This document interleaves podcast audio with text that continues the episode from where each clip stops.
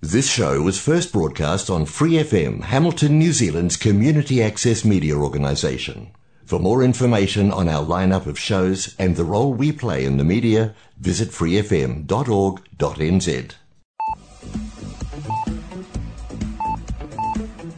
Hola amigos, aquí inicia el programa Arritmia presentado por Angie Rodríguez, coach ontológico profesional, transmitido por Free FM 89.0 los sábados a las 7 de la noche desde Hamilton, Nueva Zelanda. Los invitamos a escuchar y a compartir el programa dando clic en el link publicado en la página de Facebook Arritmia NZ y también nos pueden encontrar en Twitter y en YouTube.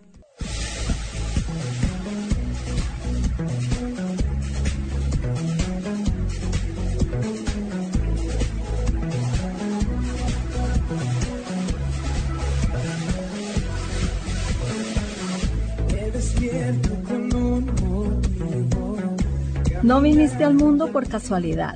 Formas parte de un gran plan. Encontrar el propósito de tu vida es tu misión. No es tarea fácil, pero juntos podemos lograrlo. Serás plenamente feliz.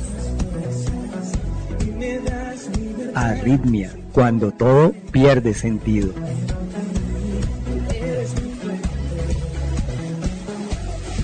Arritmia transmitiendo desde Free FM 89.0 Real Community Radio, Hamilton, Nueva Zelanda.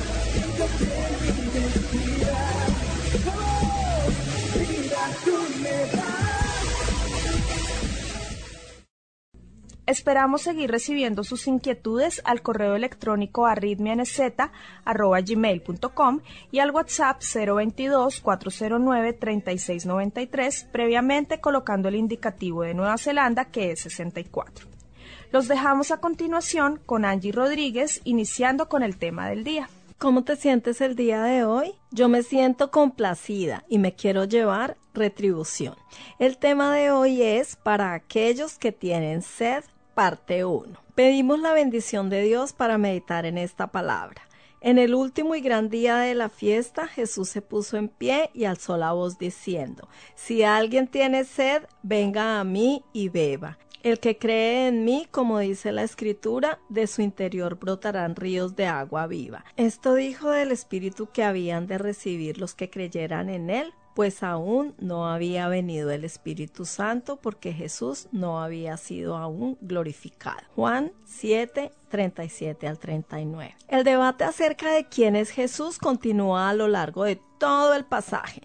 Nuestro texto comienza tratando la cuestión del origen de Cristo, Juan 7, 25 al 31, para luego hacerlo sobre su destino, Juan 7, 32 al 36. El planteamiento es lógico. Si los judíos no sabían de dónde había venido, tampoco comprenderían a dónde iba. El Señor continuó acudiendo al templo y enseñando a las personas que le buscaban. Entre ellos habría algunos que tenían auténtica hambre y sed de justicia, mientras que otros serían simplemente curiosos. En cualquier caso, aunque todos estaban hablando sobre la persona de Jesús, ninguno lo hacía abiertamente por miedo a los judíos, porque aunque las autoridades lo negaran, muchos sabían que estaban buscando a Jesús para matarle. Juan 7:20. Y en esas circunstancias, identificarse públicamente con él era muy peligroso. Pero el hecho de que los gobernantes no hubieran intervenido todavía para impedir a Jesús enseñar en el templo, llevó a que algunos empezaran a comentar este hecho con extrañeza. ¿No es este a quien buscan para matarle? Pues mirad, habla públicamente y no le dicen nada. El fracaso de las autoridades para detener a Jesús estaba dando lugar a que muchos hicieran comentarios.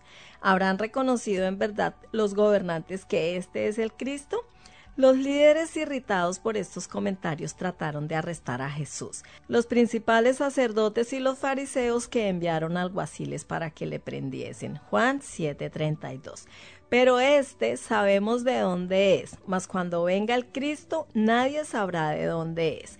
Entre los muchos comentarios que se estaban haciendo había también algunos relacionados con su origen. Muchos judíos esperaban que el Mesías apareciera así de repente como una figura celestial que vendría con todo el poder de Dios para ayudar a su pueblo y librarlo de sus enemigos. Así que cuando la multitud examinó a Jesús en un plano terrenal, rápidamente lo como Mesías. Aún hoy hay muchos que expresan sus opiniones sobre Jesús sin detenerse a investigar verdaderamente quién es Él y si cumplió lo que las escrituras habían anunciado acerca de Él. En el caso de aquellos judíos estaban errados en varias cosas. Primero, su origen humano. Sin haber hecho ninguna investigación, ellos habían llegado a estar seguros de que Jesús era de Nazaret de Galilea. Recordemos que cuando unos días antes de su crucifixión entró en Jerusalén, la gente decía, este es Jesús, el profeta de Nazaret de Galilea, Mateo 21:11. Y el mismo Pilato hizo colocar una inscripción sobre la cruz en la que se podía leer en tres idiomas diferentes. Jesús Nazareno, Rey de los Judíos. Juan 19:19. 19. Puesto que se había criado y vivido en Nazaret de Galilea, llegaron a la conclusión de que también debió haber nacido allí. Esto no le ayudaba en nada, ya que los judíos consideraban a los galileos como pueblerinos y Nazaret como un lugar del que difícilmente podría salir nada bueno. Juan 1, 46 y 52. Si se hubieran tomado interés en el asunto, habrían descubierto que el Señor Jesucristo había nacido en Belén. Mateo 2.1. Era de la tribu de Judá y descendiente del rey David. Mateo 1.1. Todo esto confirmaba las profecías del Antiguo Testamento en cuanto al lugar de su nacimiento, Miqueas 5:2, y también que vendría del linaje de David, porque contrariamente a lo que ellos afirmaban, el Cristo no iba a aparecer sin que nadie supiera de dónde fuera, sino que las escrituras habían dejado constancia de que nacería en Belén. Y por otro lado, su ministerio en Galilea también coincidía con lo que había anunciado anteriormente profeta Isaías, en Isaías 9.1, Mateo 4 del 12 al 16. Segundo, su origen divino. Así que Jesús alzó la voz y dijo, a mí me conocéis y sabéis de dónde soy, y no he venido de mí mismo. El Señor no negó su origen humano. Esa es una verdad que el Evangelio afirma. Y aquel verbo fue hecho carne y habitó entre nosotros. Juan 1.14. Y como no conocían a Dios, tampoco creyeron en su Hijo. Esta vinculación entre el Padre y el Hijo era incomprensible para ellos. Por mucho que el Señor repitiera una y otra vez a lo largo de todo el Evangelio que Él había sido enviado por el Padre, ellos nunca dejaron de pensar que Jesús actuaba por iniciativa propia. Pero en su infinita paciencia, el Señor lo volvió a repetir. Yo le conozco porque de Él procedo y Él me envió. Notemos que cuando dijo que procedía de Dios, no quería decir simplemente que había sido enviado de parte de Dios, sino que siempre había vivido con Dios y era igual a Él en todos los aspectos. Él no fue solamente un mensajero que comunicó un mensaje de parte de Dios, tal como habían hecho los profetas de la antigüedad. De hecho, Jesús era en sí mismo el mensaje. Cuando Jesús terminó de predicar aquel día en el templo, los líderes de los fariseos se enfurecieron cuando vieron que muchos estaban creyendo en él, así que decidieron pasar a la acción. Jesús dijo, Todavía un poco de tiempo estaré con vosotros e iré al que me envió. Lo que les dijo es que no era necesario que le arrestaran para que dejara de predicar a las multitudes, porque él mismo se marcharía en poco tiempo. Solo faltaban seis meses para la última Pascua en la que Jesús sería muerto, así que sabía que el fin se avecinaba rápido. El Señor se refería a su muerte, su resurrección y su regreso al Padre mediante la ascensión. Pero esto no tendría lugar hasta que llegara la hora señalada por su Padre y por supuesto su muerte no significaría un fracaso para él, sino que sería el medio por el que traería la salvación a todos los que creyeran en él. Y además sería el camino por el que sería exaltado a la gloria celestial desde donde ahora continúa su obra mediadora a la diestra del trono de la majestad en las alturas a favor de los redimidos. Pero lo que más preocupaba al Señor en esos momentos eran las consecuencias que la ceguera espiritual de los judíos tendría para ellos mismos. Me buscaréis y no me hallaréis. Esta sería la primera consecuencia de su ceguera espiritual. Ellos la entendieron como que se iría a alguna parte donde ya no le podrían prender, quizás a algún lugar en el extranjero. Pero el Señor parece que lo dijo con un sentido diferente, como si estuviera anunciando que llegaría el día en que le buscarían como el Mesías y quizás estaba era anunciando que una vez que le rechazaran a él, aún así seguirían esperando en vano que viniera el Mesías. En ese caso estarían buscando a quien ya conocían, pero al que habían descartado como el verdadero Mesías. Por lo tanto, nunca lo encontrarían. La afirmación del Señor es realmente preocupante porque nos advierte del hecho de que puede llegar un momento o una situación en la que sea imposible encontrar a Jesús. Esto debería llevarnos a pensar seriamente en la necesidad de aprovechar las oportunidades presentes, porque pudiera ser que no hubieran otras en el futuro. A donde yo estaré, vosotros no podéis venir. La segunda consecuencia de su ceguera espiritual sería que no podrían estar donde él iba a estar. En principio, esto no pareció importarles demasiado, y en lugar de tomarse en serio la terrible sentencia que acababan de oír, parece que se burlaron de él. ¿A dónde irá este que no le hallaremos? No entendían que les estaba hablando de volver al Padre, así que dedujeron que se iría de gira para ministrar a los judíos esparcidos entre los griegos. Pensaron que había llegado a la conclusión de que su misión en Jerusalén había fracasado y que por lo tanto lo iba a intentar entre los judíos dispersos. El lenguaje empleado por el Señor era lo suficientemente enigmático para confundir a sus enemigos, pero al mismo tiempo resultaba claro para aquellos que sí querían hacer la voluntad de Dios. Sus palabras actuaban como la columna de nube y fuego que habían acompañado a los israelitas cuando salieron de Egipto. Tenían su lado oscuro y su lado brillante. Si no se quiere oír cuando Dios se manifiesta con toda sencillez y se llega incluso a despreciar la verdad, entonces Dios oculta su revelación de esas personas y endurece sus corazones. Esto era algo que ya había ocurrido en tiempo del profeta Isaías. Isaías 6 del 9 al 10 dice, Anda y di a este pueblo, oíd bien y no entendáis, ved por cierto, mas no comprendáis. Engruesa el corazón de este pueblo y agrava sus oídos y ciega sus ojos, para que no vea con sus ojos, ni oiga con sus oídos, ni su corazón entienda, ni se convierta y haya para él sanidad. Ellos estaban despreciando al mismo Hijo de Dios y se burlaban de él diciendo que se iría a los dispersos entre los griegos, un lugar a donde ellos no querían ir. Así que no solo despreciaban al Señor, sino también a los judíos que vivían entre los griegos. Y fue precisamente a ellos hacia donde se dirigió la extensión del Evangelio una vez que el Señor resucitó. Tal fue así que el Nuevo Testamento se escribió en griego. En el último y gran día de la fiesta Jesús se puso en pie y alzó la voz. Era el octavo día. La ley decía que en ese día se debía celebrar una santa convocación de gran solemnidad. Levítico 23 del 35 al 36 y números 29 35. Esto hacía que fuera un día de mucho gozo y alegría, y más aún si tenemos en cuenta que durante esa fiesta se celebraba también el fin de la recogida de la cosecha. Si alguno tiene sed, venga a mí y beba. Esta afirmación fue la pretensión de ser considerado como el cumplimiento de todas aquellas ceremonias que ellos llevaban a cabo. En realidad, una vez más, se estaba presentando como el verdadero Mesías que ellos llevaban siglos esperando. Una vez más, el Señor emplea un elemento físico para enseñar una verdad espiritual.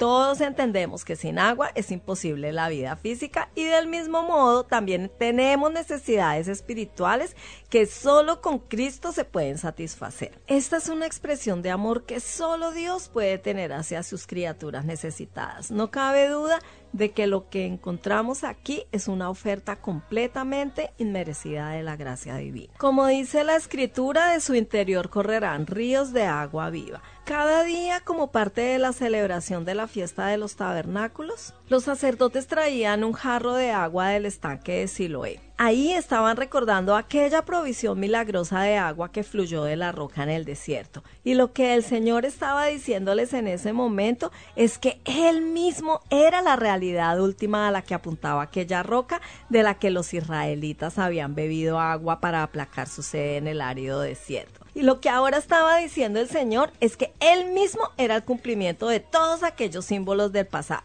Además, las aguas que derramaban sobre el altar en el templo eran también un símbolo del futuro derramamiento del Espíritu Santo que las escrituras habían anunciado que tendría lugar en el tiempo del Mesías y del que participarían todos aquellos que creyeran en él. Isaías 44:3 dice, porque yo derramaré aguas sobre el sequedal y ríos sobre la tierra árida. Mi espíritu derramaré sobre tu generación y mi bendición sobre tus renuevos.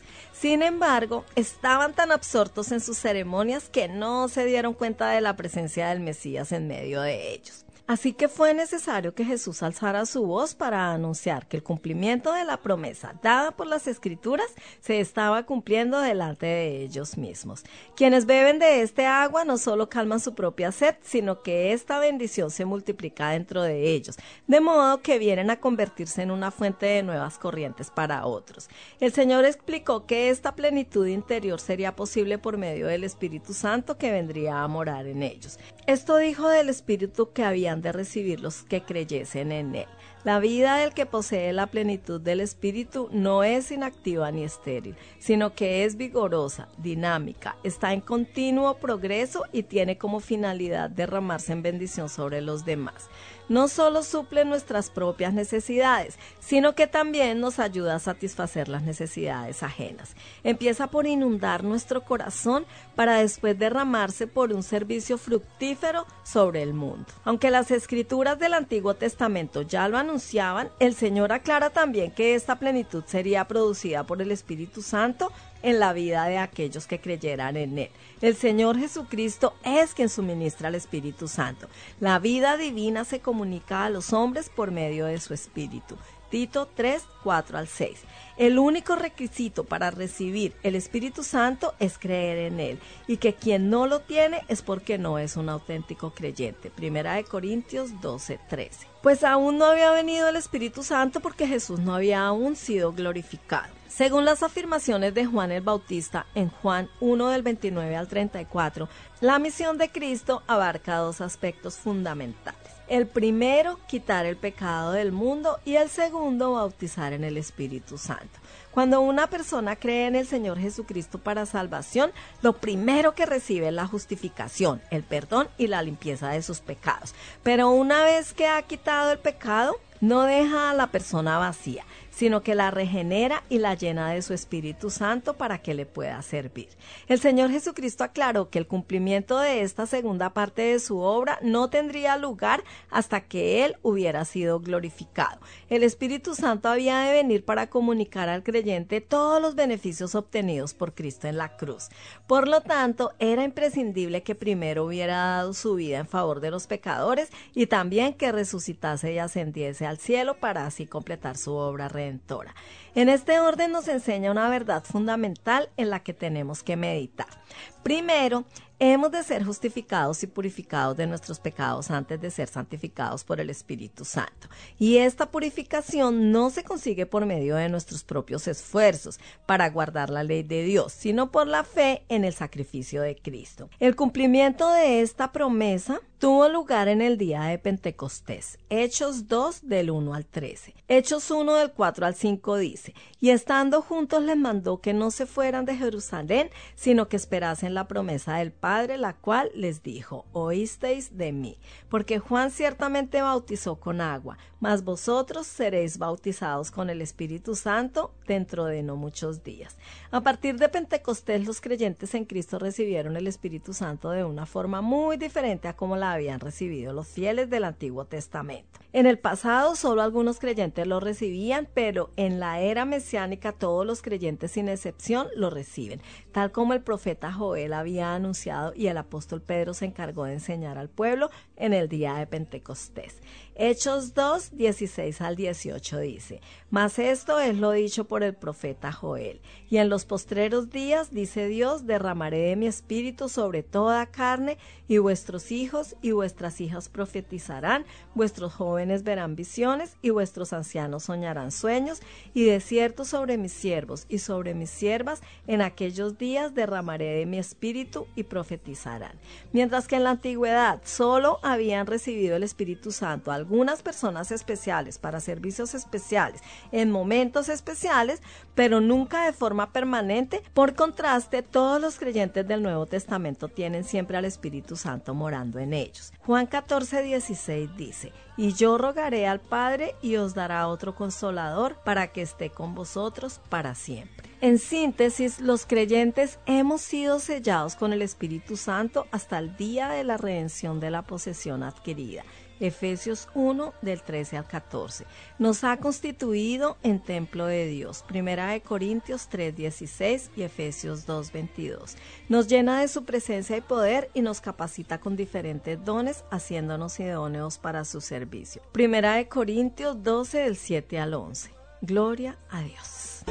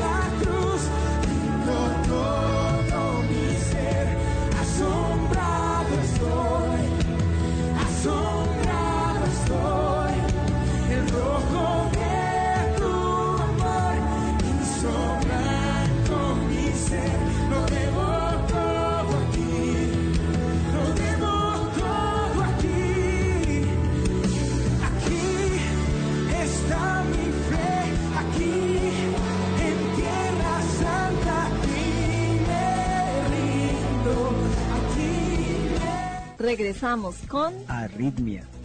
Cuando estudio la palabra de Dios habiendo orado antes al Espíritu Santo, que sea Él quien me revele sus maravillas, no solo lleno mi intelecto, sino que entiendo, vivo y puedo transmitir luego la palabra justo a alguien que la necesita. Siento como si Dios me entrenara con antelación para luego poder compartir su palabra y mi testimonio con personas que la necesiten. Antes cuando intentaba de cuando en cuando, alguna vez muy remota de mi vida, leer la palabra de Dios, no entendía. Me preguntaba cómo podría una persona meditarla, vivirla. No, eso no cabía en mi cabeza. Pero claro, es imposible si se intenta abrir la Biblia y leerla como cualquier libro, porque ella no es como cualquier libro, es viva y solo mediante el Espíritu Santo podemos entenderla, meditarla y aplicarla. Ahora cada palabra atraviesa de lado a lado mi corazón. Hay hambre y sed por conocer más, por leer más, por aprender más, por aplicar más. Indudablemente es la obra del Espíritu Santo en mí la que hace posible que pueda adoptarla en mi vida como parte fundamental de ella. Es por esta razón que ahora no puedo callar. Si lo hago, me salen letreros. Por eso estoy aquí y ahora, compartiendo con ustedes esta perla de gran valor que un día Dios me permitió hallar. Esto es Arritmia. Bueno, mis queridos amigos, les recuerdo que estamos compartiendo el Evangelio del Apóstol Juan basados en la Escuela Bíblica y el Ministerio del Pastor Rey Stedman. La próxima semana termino de compartirles la segunda parte de este mensaje. A continuación, los dejo con su minuto en la Biblia del Ministerio Momento Decisivo del Pastor David Jeremiah. Bendiciones. Winston Churchill dijo que los hombres ocasionalmente tropiezan con la verdad, pero la mayoría vuelve a levantarse y sigue su camino como si nada hubiera sucedido. Me pregunto, ¿cuántas veces nos perdemos algo que Dios está tratando de mostrarnos, algo que queremos o necesitamos saber porque su voz apacible y delicada es apagada por el ruido que nos rodea o por nuestras propias voces estruendosas? Para esa una respuesta que usted ha estado buscando, sea grande o pequeña. Separe un momento, quieto hoy, y pídale a Dios que le dé oídos para oír y ojos para ver lo que le está diciendo. Le habla David Jeremiah, animándole a que tome el camino a una vida nueva. Su minuto en la Biblia con el doctor David Jeremiah, llevando la palabra de Dios a su hogar. Visite momentodecisivo.org y empiece su jornada hoy.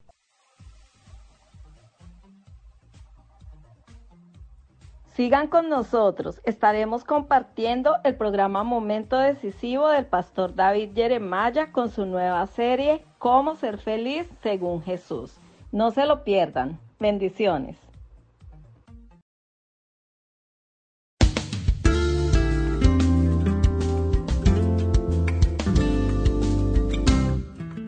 Hágase la siguiente pregunta. ¿Quién es usted separado de Dios? Considere todas sus posesiones materiales, sus talentos y habilidades, su intelecto y su trabajo. ¿Qué tendría usted sin la mano de Dios en su vida? Es espantoso imaginar lo poco que hay de qué jactarnos sin el cuidado providencial de Dios. Hoy aquí en Momento Decisivo, con el doctor David Jeremiah, continuaremos nuestro estudio bíblico sobre las bienaventuranzas al enfocarnos en la segunda receta de Jesús para la felicidad.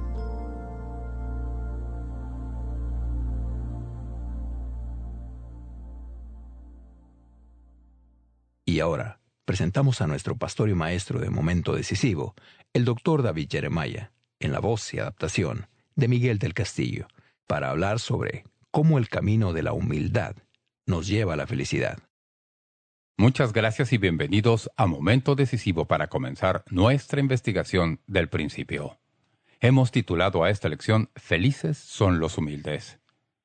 Es el lugar donde Jesús comienza su receta para la felicidad. Y es muy interesante ver cómo esta enseñanza va en una dirección opuesta a la que va nuestra cultura en la actualidad. En nuestra lección hoy veremos cuánto nos hemos alejado de la simplicidad de la receta de Jesús para la felicidad. Deseamos recordarles que todos los mensajes que usted oye en Momento Decisivo están disponibles en discos compactos y usted puede escribirnos a Momento Decisivo para solicitarlos. Le daremos nuestra dirección al final de este programa. Pasemos ahora al capítulo 5 del libro de Mateo para dar comienzo a nuestra lección titulada Felices son los humildes.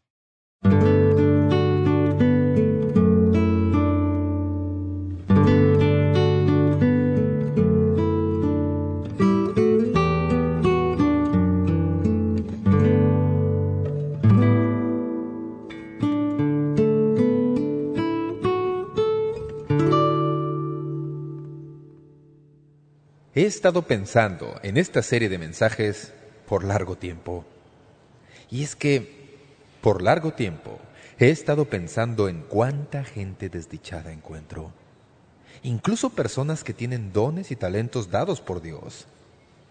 De alguna manera, no han logrado figurarse cómo desarrollarlos. Me sorprendió un día al leer una traducción moderna de estas palabras de Jesús en este pasaje hallé nueve veces la palabra dichosos. Jesús y la dicha. Qué interesante. Al leer estas palabras también me fue evidente que aun cuando las había memorizado y las podía repetir de memoria, con toda franqueza, en realidad, había mucho que todavía no entendía de estas palabras. Permítanme leerles una declaración escrita por la escritora Peggy Noonan esta reportera fue anteriormente redactora de noticias para la cadena de televisión CBS y se le conoce también como la que escribía los discursos para los presidentes Ronald Reagan y George Bush. En su libro en inglés, Éxito de Librería, Lo que vi en la Revolución, cuenta sus observaciones detrás de bastidores respecto a la felicidad. Esto es algo de lo que ella escribió. Es embarazoso vivir en la época más confortable en la historia del hombre y no ser feliz. Tenemos tanto. Piense en el escenario de la serie de televisión Los recién casados. ¿Cómo vivían los protagonistas en los años 50? En un pequeño apartamento rentado, con una mesa, dos sillas, un anaquel y un retrato sobre una pared descolorida. El escenario era una parodia de la familia promedio. Piense en el escenario de la serie de televisión Lazos Familiares. Sofás, lámparas, videocaseteras, televisores a color, cuadros de arte en las paredes, niños con costosos frenillos de ortodoncia. Tenemos tanto más que mamá y papá que no podemos dejar de ponernos a la defensiva por sentirnos tan mal y pagar tan atrasadas nuestras cuentas de tarjetas de crédito o deuda y hallarnos en la sala familiar cambiando los canales uno tras otro a las tres de la mañana. Luego, para ilustrarlo, la escritora vuelve a recrear el año de 1956 con estas palabras. Corría 1956. El escenario es un suburbio. Es verano. Un hombre llega a su casa después de su trabajo, estaciona su automóvil, avanza arrastrando los pies por el camino de entrada a su casa. Su camisa blanca cuelga holgadamente a su espalda. Se agacha para recoger el periódico, echa un vistazo a su césped y agita la mano para saludar al vecino. Desde su casa sale su hijo de diez años, salta a los brazos de su padre y los dos caen y se ponen a jugar sobre la hierba. Otro día más. Luego riegan el césped, comen tortas de atún, ven algo de televisión, se van a la cama para volver a repetirlo mañana. ¿Es feliz el hombre? No. ¿Por qué debería serlo? pregunta la escritora. No se nos ha puesto aquí para ser felices, debido a que el hombre no espera ser feliz, el conocimiento de su desdicha no es ningún peso para él. Lo que busca tal vez es otras formas más eternas de comodidad. De alguna manera, en los años 60, en los 70, escribe esta señora, empezamos a esperar ser felices. Y si no lo éramos, cambiábamos nuestras vidas, nos mudábamos a otra ciudad, abandonábamos a nuestras familias o cambiábamos de trabajo. La sociedad se resquebrajó, y destrozó en la tormenta. No pude olvidarme de las palabras escritas por esta escritora secular. Pienso que hemos perdido el antiguo conocimiento de que se ha sobreestimado la felicidad. De alguna manera, hemos perdido ese sentido de misterio respecto a nosotros, a nuestro propósito, nuestro significado, nuestro papel. Nuestros antepasados creían en dos mundos y comprendían que este era el solitario, pobre, cruel, brutal y breve. Somos la primera generación que en realidad espera hallar felicidad aquí en la tierra y nuestra búsqueda de ella ha producido toda esta infelicidad. ¿La razón? Si usted no cree en otro mundo, en un mundo mejor, si todo lo que usted cree es en este mundo plano y material que nos rodea, si cree que esta es la única oportunidad que tendrá para la felicidad, si eso es todo lo que cree, entonces no se sentirá solo desilusionado cuando este mundo no le da una buena medida de sus riquezas. Lo que sucede es que se pierde toda esperanza. Ahí es donde muchas personas se encuentran precisamente hoy. Han puesto toda su esperanza en lo que este mundo puede proveer cuando las cosas empiezan a salir mal. Y esto es cierto, incluso para los cristianos, no les queda nada como centro de sus vidas que les dé alegría y paz interior.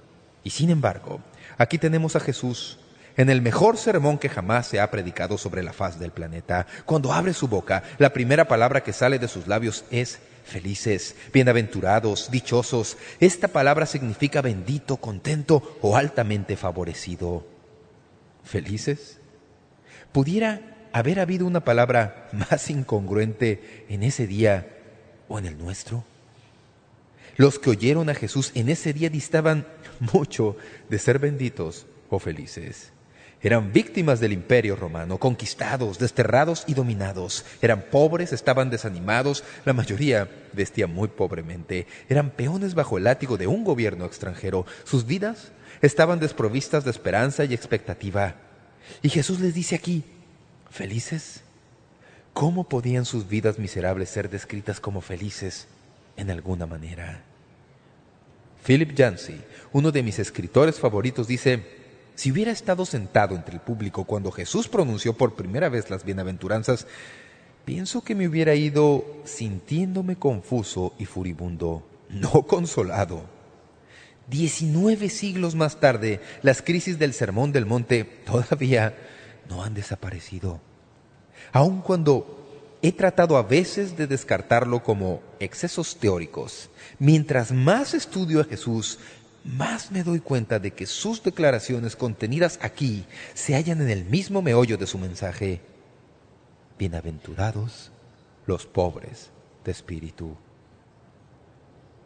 En las primeras cien o algo así de palabras de su gran mensaje del reino, Jesús nos da el preámbulo de la constitución de otro reino respecto al cual incluso muchos cristianos se han olvidado.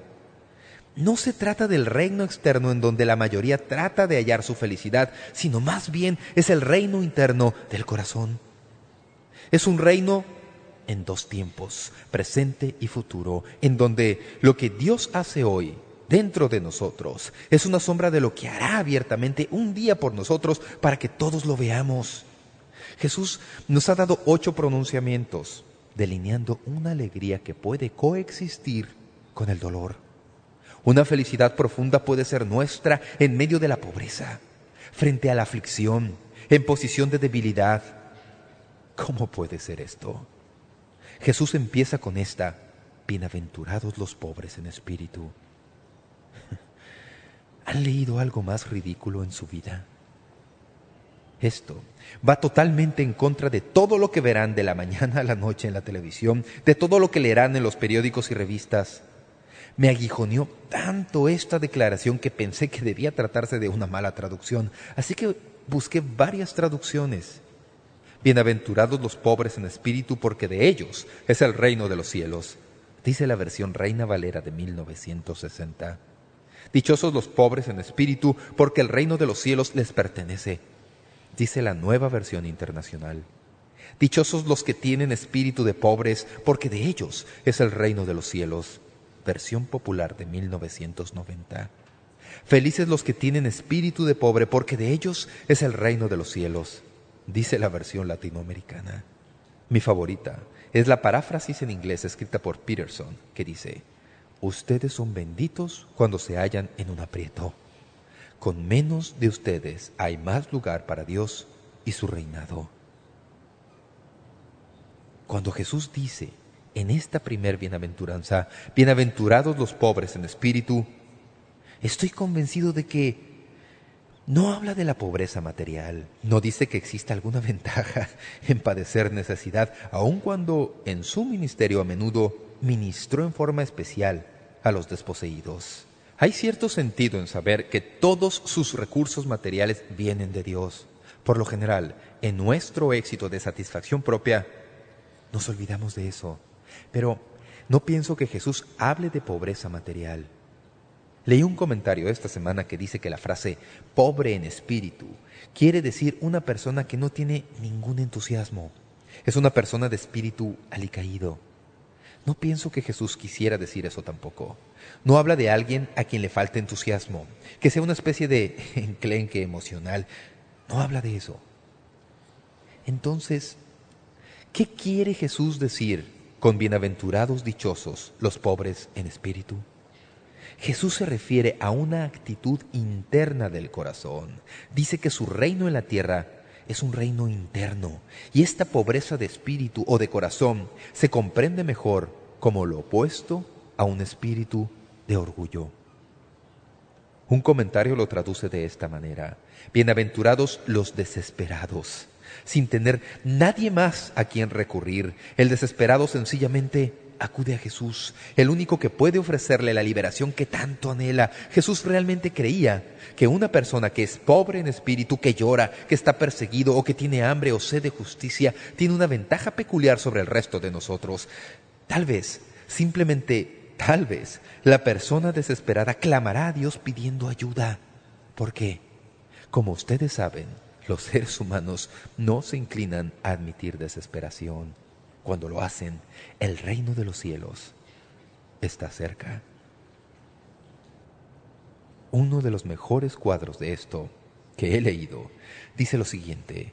Una persona que es pobre en espíritu es alguien que mendiga desde adentro. ¿Se ha hallado en algún momento en su vida en el punto en que suplica desde dentro, como los mendigos que alguna vez habrá visto en la calle? Para entonces es una súplica interna, es un sentido de destitución absoluta de corazón y usted suplica a Dios ayuda para hacerle frente y llegar al fondo del problema. Dios dice por medio de su Hijo Jesucristo que cuando la persona llega a este sentido de vaciedad, se halla en el umbral de la felicidad y del reino de Dios. Esto es cierto en todas las escrituras. Si usted lo observa, lo notará en todas partes. Escuche estas palabras. Isaías 66, 2. Mi mano hizo todas estas cosas y así todas estas cosas fueron, dice Jehová. Pero miraré a aquel que es pobre y humilde de espíritu y que tiembla a mi palabra. Salmo 34, 18. Cercano está Jehová a los quebrantados de corazón y salva a los contritos de espíritu. Salmo 51, 17. Los sacrificios de Dios son el espíritu quebrantado, al corazón contrito y humillado, no despreciarás tú, oh Dios. Dios se identifica con los que claman de corazón. Quiero mostrarles una ilustración de esto que surge de Lucas 18.10. Esta es una de las más claras ilustraciones de esta bienaventuranza que se encuentra en la Biblia. 18.10. Dos hombres subieron al templo a orar. Uno era fariseo y el otro publicano. El fariseo, puesto en pie, oraba consigo mismo de esta manera. Dios, te doy gracias, porque no soy como los otros hombres, ladrones, injustos, adúlteros, ni aun como este publicano. Ayuno dos veces a la semana, doy diezmos de todo lo que gano. Mas el publicano, estando lejos, no quería ni aun alzar los ojos al cielo, sino que se golpeaba el pecho diciendo, Dios, sé propicio a mí, pecador. Ahora, antes de hacer cualquier otro comentario, permítanme decirles por qué Jesús contó esta historia. Lean el versículo 9. A unos que confiaban en sí mismos como justos y menospreciaban a los otros, dijo también esta parábola. Ahora, lean su conclusión en el versículo 14. Os digo que éste descendió a su casa justificado antes que el otro, porque cualquiera que se enaltece será humillado, y el que se humilla será enaltecido. Bienaventurados los pobres en espíritu, porque de ellos es el reino de los cielos. Me resulta interesante, al leer esta historia, que de los dos hombres el que tenía más dinero era obviamente el publicano. El recaudador de impuestos. Era una persona rica, materialmente hablando, pero de alguna manera, en toda su ganancia financiera, como ustedes verán al leer la cultura del Nuevo Testamento, se darán cuenta de que los publicanos y recaudadores de impuestos extorsionaban a la gente y así se enriquecían. Sin embargo, a pesar de todo lo que tenía exteriormente, había llegado a comprender de corazón su bancarrota. En su vaciedad, clamó a Dios pidiendo misericordia. ¿Saben por qué fue bienaventurado y el otro no? Fue bienaventurado porque halló a Dios. El fariseo nunca halló a Dios porque no podía ver a través de su propia justicia y orgullo. El hombre de espíritu humilde es el que comprende que mientras puede tener todos los arreos externos de éxito, la felicidad no es algo de algún reino externo, es algo de un reino interno. Bienaventurados los pobres en espíritu. Esto es una afirmación dura. Me tocó luchar con esto. Pensé que tal vez la mejor manera de llevar esto al corazón sería poder darles lo que he observado como una especie de perfil de la persona pobre en espíritu. No tiene nada que ver con la forma en que se viste, ni tampoco cuánto tiene. No es una acusación contra los que tienen gran comodidad, ni tampoco un elogio para los que no la tienen. Recuerden, es un reino interior, pero hay algunas señales externas de la pobreza de corazón. La Biblia parece decirnos esto al leerla. Al leer la Biblia mediante el lente de este versículo lo veremos si prestamos atención. Me gustaría decirles antes de darles estas cinco cosas que he observado, ahora que ya he llegado a los 55 años, que esta cualidad es algo muy difícil para los jóvenes. Es solo cuando la vida empieza a golpearlo un poco que uno desarrolla esta cualidad interior. Cuando el joven se gradúa y encuentra un nuevo empleo y empieza a sentir un poco del sabor del éxito que tan maravillosamente provee nuestra cultura, ese joven es más apto de escuchar las palabras de Tony Robbins que las palabras de Jesucristo. Robbins les dirá que usted tiene un gigante dentro de su persona que puede ser todo lo que quiera. Búscala con gusto y podrá conseguir de inmediato. Así, el joven lo intenta y a lo mejor lo logra. Así puede descubrir que en su éxito ha fracasado. En un momento de desesperación se dará cuenta de la verdad de lo que significa ser pobre en espíritu. ¿Cómo es una persona pobre en espíritu? Permítanme decírselos. En primer lugar, los pobres en espíritu reconocen que no marchan al paso del mundo.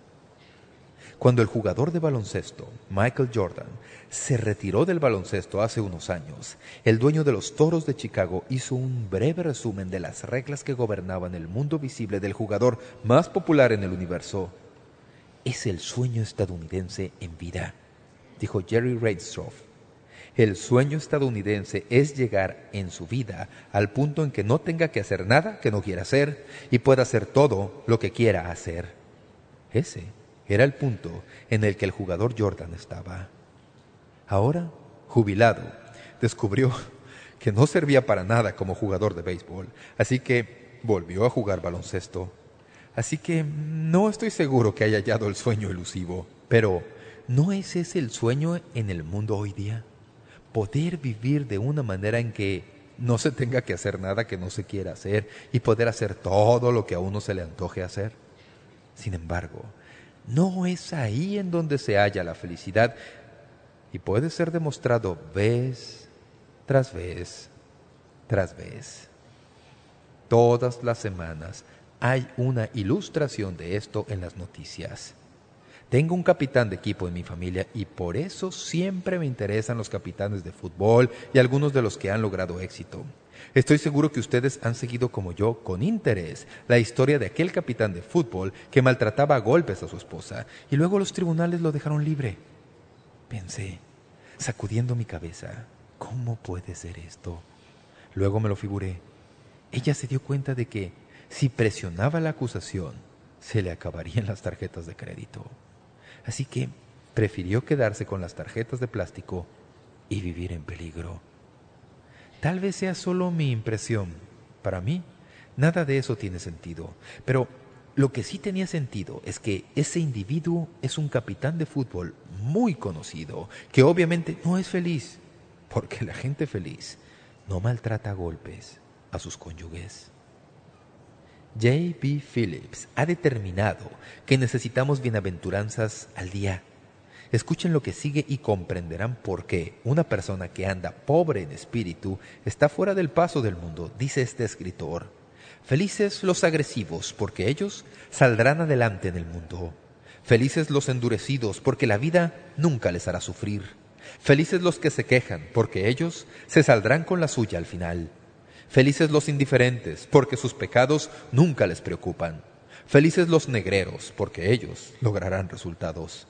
Felices los entendidos del mundo, porque saben cómo abrirse paso. Felices los buscapleitos, porque harán que la gente los note. Esas son las bienaventuranzas del mundo, a diferencia de las bienaventuranzas dichas por Jesús. Así que, si una persona determina marchar de acuerdo al manifiesto del reino de Jesucristo, se sentirá en tensión y fuera del paso. ¿Se ha sentido alguno de ustedes como creyente viviendo como si hubiera perdido el paso por tratar de vivir públicamente acorde a la voluntad de Dios? Sobre todo, si en su lugar de trabajo o en su vecindario, tal vez incluso en su propia familia, no todos están en Cristo. Encuentra que hay tensión. Todos los días siente esa tensión porque están dando de acuerdo a las palabras de Jesucristo, pero todo el mundo es como un tira y afloja contra todo lo que usted hace. Anímese. Esa es una de las señales de que está creciendo en esta característica. Bienaventurados los pobres en espíritu. En segundo lugar, los pobres en espíritu se darán cuenta de que aparte de Dios, están vacíos. El pobre en espíritu es el hombre que no se jacta de sus talentos o logros porque sabe que no tiene nada que no haya recibido. Si tiene talentos es porque se le ha dado mucho. Es humilde respecto a su propio carácter porque lo ve a la luz que viene de Jesús. Sabe que no tiene nada de qué sentirse arrogante. Sabe que en su propia alma están todas las posibilidades y probabilidades del pecado que puso a Jesús en la cruz. El pobre en espíritu es la antítesis del orgulloso, del petulante espiritualmente satisfecho de sí mismo, complaciente. Godspeed lo traduce de esta manera. Bienaventurados los que sienten su necesidad espiritual. Pienso que una de las cosas que más impresión ha hecho en mi vida en estos últimos meses, más que nunca antes, es el darme cuenta de cuán vacíos somos si Dios no está ahí. Si Dios no irrumpe de una manera prodigiosa a nuestro favor, qué pobres somos. Creo que es algo que comprendemos conforme avanzamos en años, tanto en el Señor como en edad. La vida tiene su manera de hacer que nos demos cuenta de que no importa lo que nos digan los promotores de la filosofía de autoayuda, nosotros no tenemos el control de nuestro destino. En cualquier instante podemos llegar al final de nuestros días y todos los sueños quedarán hechos añicos si están edificados sobre este mundo material. Un sentido de nuestra propia pobreza. ¿Recuerdan a Sansón? El poderoso Sansón a quien arruinó un corte de pelo. ¿Lo recuerdan? Bien, aquí tenemos a Sansón de pie en el valle del Sorek, rodeado de los jefes de los filisteos. Jueces 16:20 dice, pero él no sabía que Jehová ya se había apartado de él.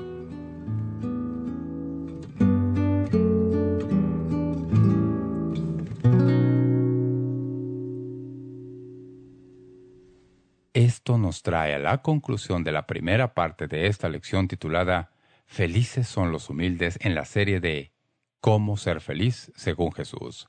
Seguiremos con la segunda parte de esta lección mañana y luego el viernes hablaremos de Felices son los afligidos. Y tal vez esto suene como una contradicción, pero no lo es. En las bienaventuranzas descubrimos una nueva forma de ser feliz según lo que enseña el Señor Jesucristo. Llamado oyente, le puedo asegurar que estas enseñanzas tendrán un gran impacto en su vida si usted abre sus oídos y su corazón y deja que el Espíritu Santo ilumine estas verdades en su vida. Le recuerdo que la guía de estudio de esta serie está disponible. Visita nuestra página web momentodecisivo.org para más información. Le animo a seguir con nosotros durante los próximos días y a invitar a sus amigos y seres queridos a escuchar con usted. Nuevamente, gracias por su participación hoy y hasta mañana.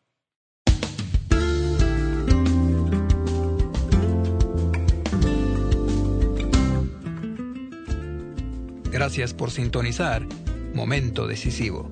Esperamos que usted pueda tomar un momento para escribirnos una carta en respaldo del Ministerio. Le agradecemos su correspondencia. Y cuando nos escriba o nos envíe un correo electrónico, sírvase a anotar claramente su nombre y dirección completa y el nombre de la emisora en que escucha este programa. El mensaje que usted escuchó hoy es una porción del mensaje completo disponible en disco compacto titulado Felices son los humildes. Si desea solicitar una copia de este mensaje, puede hacerlo visitando nuestro sitio web www.momentodecisivo.org o escríbanos a la dirección que le damos enseguida. Este mensaje corresponde a la serie completa de enseñanzas titulada Cómo ser feliz según Jesús en 10 discos compactos. Para más información sobre cómo conseguir estos mensajes que ofrecemos, puede visitar nuestro sitio web www.momentodecisivo.org o escríbanos a Momento Decisivo, P.O. Box 3804, San Diego, California 92163, Estados Unidos de América. Sintonícenos nuevamente mañana para estudiar juntos la palabra de Dios aquí en Momento Decisivo con el doctor David Jeremiah. También puede escuchar Momento Decisivo cuando guste en nuestra página web, ubicada en momentodecisivo.org.